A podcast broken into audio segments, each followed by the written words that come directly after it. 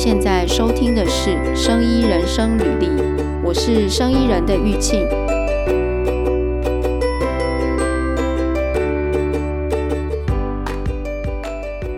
大家有时常在网络上找资料吗？或者是说，呃，你有去图书馆找资料吗？还是你用什么样的管道来找资料呢？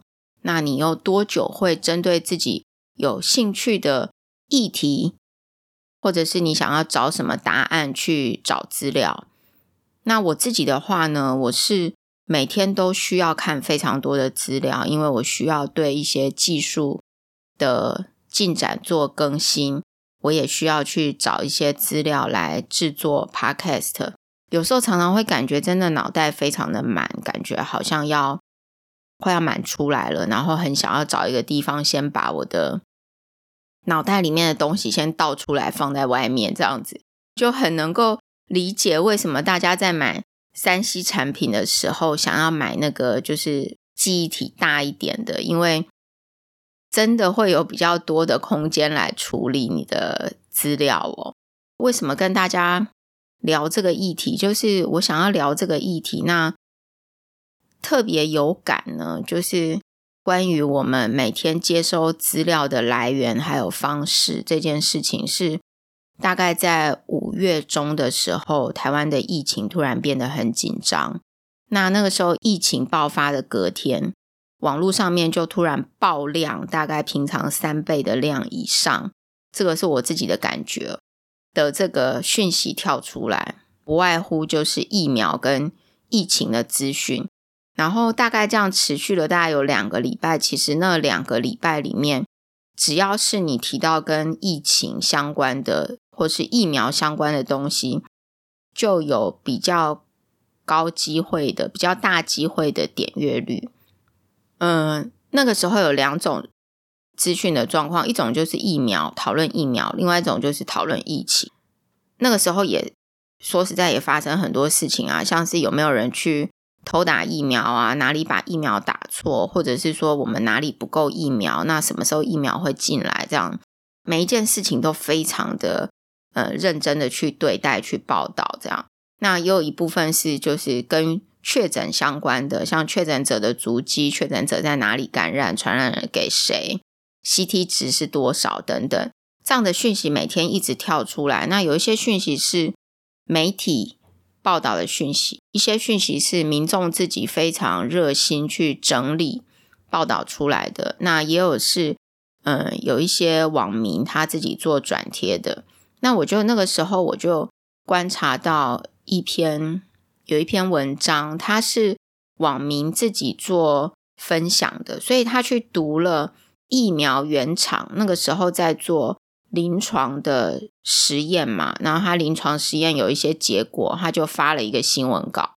那这一篇分享的网民呢，他就去看了那篇新闻稿之后，截取重点，然后写成中文，然后分享出来。那他下面有贴他的，有附上这个原文的连接。我那时候看到这一篇的时候，我就觉得很好奇啦，怎么就是这个实验的结果？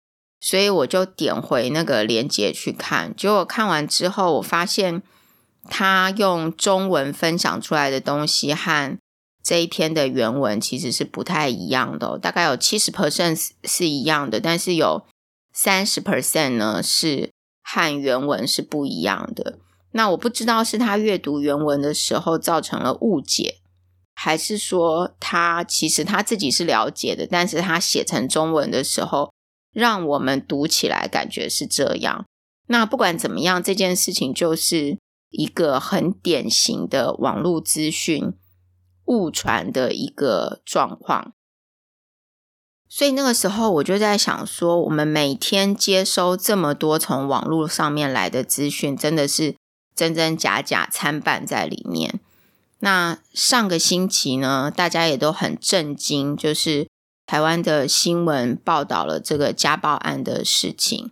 那现在看起来，这个嫌犯他不是只有呃家暴，就是暴力的问题，他背后还衍生出了一些诈骗的问题。那他可能呃不只对这个受害人在感情上面的诈骗哦，他也有对周遭的人，不管在情感上面、友谊，还有工作上面，都有很多和真实状况不一样的不一样的事情存在。那我相信现在有很多和他曾经来往接触过的人，应该都蛮惊吓的，就是当初你看到的这个人和现在大家把他报道出来。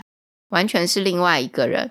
那这件事情呢，现在后来又衍生出说有这个网络资讯，因为后来嗯，网络上也出现了很多跟他相关的资讯嘛，然后也是真真假假，一下子可能一个小时之前刊登的资讯，在一个小时之后又被推翻了，说因为原来的那个资讯呢，也是这个嫌犯他可能自己去制造出来不真实的东西，那。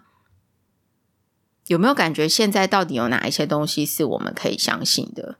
就是因为这种呃网络资讯的传递方式，还有我们的接收方式，让这个网络资讯某种程度呢，有机会来左右我们对事情的判断。因为我们接收了这些资讯之后，然后我们。认为这个资讯是正确的，然后我们就根据这个资讯来做判断。那这个判断，如果大家都是这样的时候，就很有机会会改变国家或者社会的走向。所以，资讯的来源跟资讯的这个真假呢，是一个非常重要的议题。那我们现在大概平均每人每天，其实几乎你只要睁开眼睛就开始在上网。你获取资讯的来源呢，以前可能大家比较还会去买报纸、买杂志来看，那或者是看电视，那去书局、图书馆看书。但是现在几乎都被，就是有了网络这些东西都可以不用了啊，几乎。就是在网络上面看这些资讯就好了嘛，所以网络它占用了我们资讯来源，几乎已经是全部占满了。然后我们去获取资讯的时间里面，也都被网络给占满了。因为网络它一个特有的方式，就是它不受时间跟地点的限制，甚至我们在睡觉的时候，都一直有网络有资讯在网络上面产生。这个模式里面呢，被限制的，我感觉其实就是我们的脑袋。那其他东西，就网络上的东西，它是无限的啦。也因为这个特性，就是会有人利用网络的资讯呢，来带风向。当只有一个人讲，一个人这样子看文章的时候，你可能不会相信他。但是有一百个、一千个，或者是你查询到的东西都是这么讲的时候，你可能就会相信了嘛。所以也就有人用这种形式，就是在网络上面大量的放文章，来变成是一种生意。这几天我就因为我之前就有注意到这件事情，就是在想说，嗯，我们有没有一个什么样的方法呢，能够来提醒我们自己，就是，嗯，在你看网络上面这些资讯的时候。应该怎么样还能够保有用把自己的思考逻辑放进去，然后看到事情，经过你的思考逻辑再去做判断呢？那我大概整理了一下，有几种状况，就是我们很容易就放弃我们自己的思考。第一个状况就是，当你看到一个资讯上面写说这个是某某大人物说的话，然后你就很容易会相信他。例如说。嗯，马斯克说了什么？巴菲特说了什么？我我常也是会接收到这一种类似长辈图的东西，就是比较像是这些名人啊、马云啊等等的讲了什么，然后传过来。就是嗯，因为大家对于这些人都有某一种的，有有一点像偶像这种感觉，有一点像是。很像很崇拜这种感觉，所以这一类的人，他讲的话，大家比较容易卸下心防，会觉得说他讲的就是对的。我们很快就放弃自己的思考了。当有人跟你说这个是谁谁谁说的，那你就完全放弃了自己的思考，还有内心的挣扎，马上就去相信了。那也有很多人，因为他可能本来不相信，然后因为这个是哪一个大人物讲的，所以他很快就相信了。那第二种状况，我们很容易放弃自己思考的，就是当大多数的人都这样说的时候。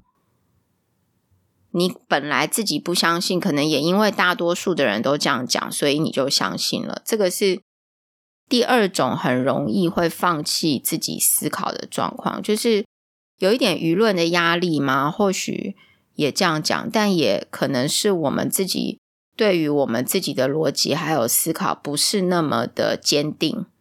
你也很容易因为大家都这样讲，你就。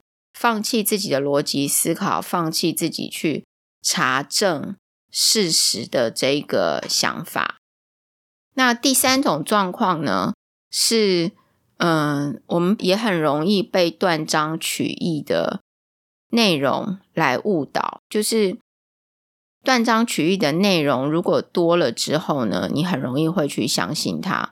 那用断章取义的方式来。让大家相信，这个大概是目前最容易，而且还可以光明正大的说我没有造假的一种报道的方法哦。就是，嗯，他可能在原文或是原来讲话的人讲了一大段话，都是有前因后果的嘛，但是他就取了其中一小段，然后把它报道出来，然后前后再做一些呃文字的编辑。让你会误以为说，哦，原来这个人也是这样子讲的。那我举一个例子，就是我们在嗯十二月二号的时候，这个公投来猪的这个议题呢，有一场意见发表会。那这个意见发表会的隔天，我就在网络上看到很多的讯息不断的丢出来，因为那一场意见发表会是。两位医师去做辩论，所以中间有提到一些研究的结果，然后有一些科学的议题。那第二天在网络上或者社群里面呢，就看到有人去呃针对这个医师这两位医师做的一些东西做整理，也有呃不同的媒体针对正方还有反方说出来的话做一些解释。那因为我看到之后，我发现，诶，大家就是媒体对于正方还有反方说出来的话去做的解释，都蛮奇特的哦，就是感觉特别有放大的感觉，就是很像一面倒的那种资讯的感觉。那因为我在当天其实我并没有看，所以我就想说，诶，那我应该去看一看他们到底讲了什么。于是我就上中选会的网站，然后去找到那个影片，那我就点进去看。我大概看了有三次吧，然后我把正方跟反方的医师做的，就是他们在辩论的时候做的这些东西，我都有稍微把它写起来。他们的论点啊，我都有稍微把它写起来，因为我尝试想要了解。他们同意跟不同意的原因是什么？他们用什么来说服民众？正方的其实当天提了很多的实验，就是动物实验方面的报告。那动物实验方面的报告呢，他就提了很多用呃把来剂给这些动物吃，然后观察到这些动物之后有一些。就是负面对他的身体有一些负面的影响。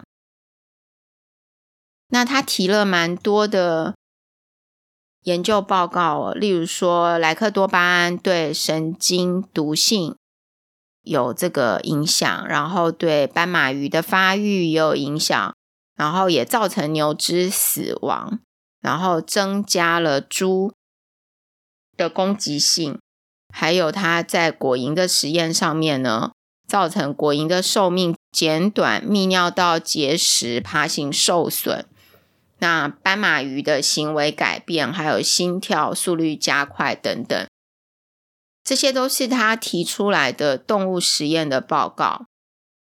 但是呢，呃，没有提到，就是说在做动物实验的时候，到底是给这些动物吃了多少的来剂？因为我对这个非常好奇啦。因为，呃，怎么讲？就算是今天不是莱克多巴胺，是一个我们平常都可以吃的东西。当你如果吃的太多的时候呢，即使它是一个安全的东西，也是不行的嘛。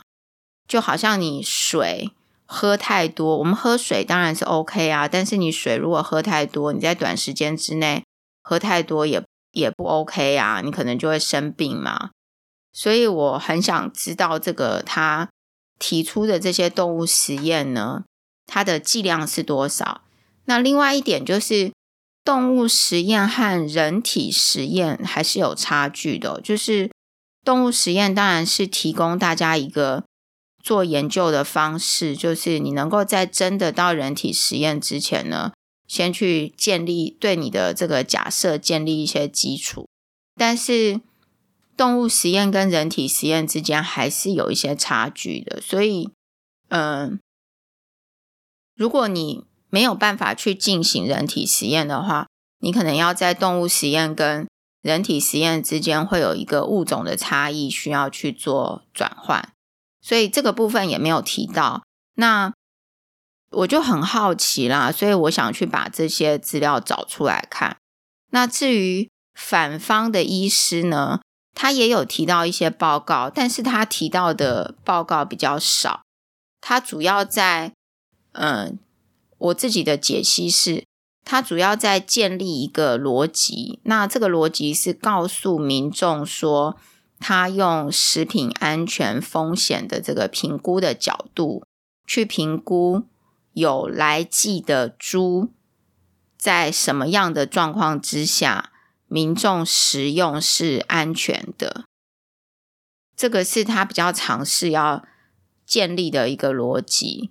他有提到剂量，他有提到是给人吃，然后他有提到他用什么样，他他的这个评估的逻辑是什么？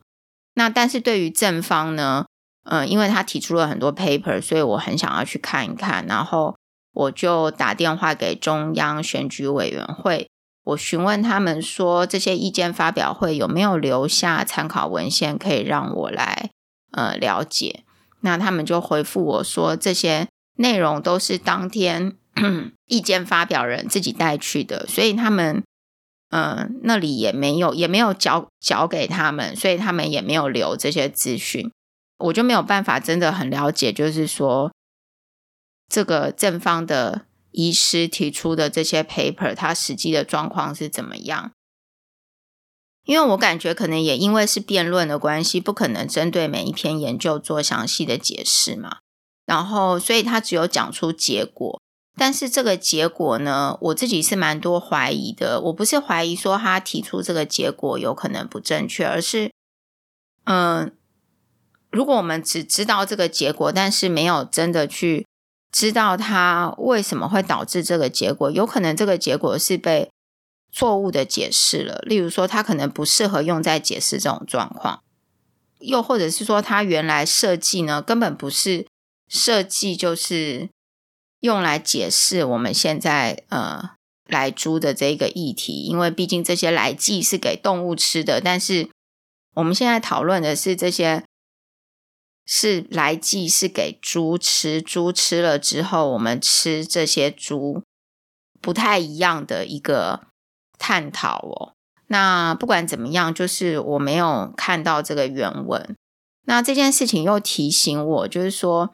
嗯，要尝试就是对于你听到的消息呢，提出一些问题，然后尝试去找原来的资料来做整理，然后把自己的逻辑放进去去做理解，然后发展出自己的见解。不过这样子的流程，可能有一些人会跟我说：“怎么可能？我们现在每天。”这么多的资讯，谁会自己去把什么资讯做整理，然后还会去看原文？这根本太不切实际了。那，嗯，我必须说是啦，是真的就是不容易。那会这样做的人也很少，那可能只有在学校在做研究的学生、老师有办法这样做。那一般的民众的确是没有办法这样做。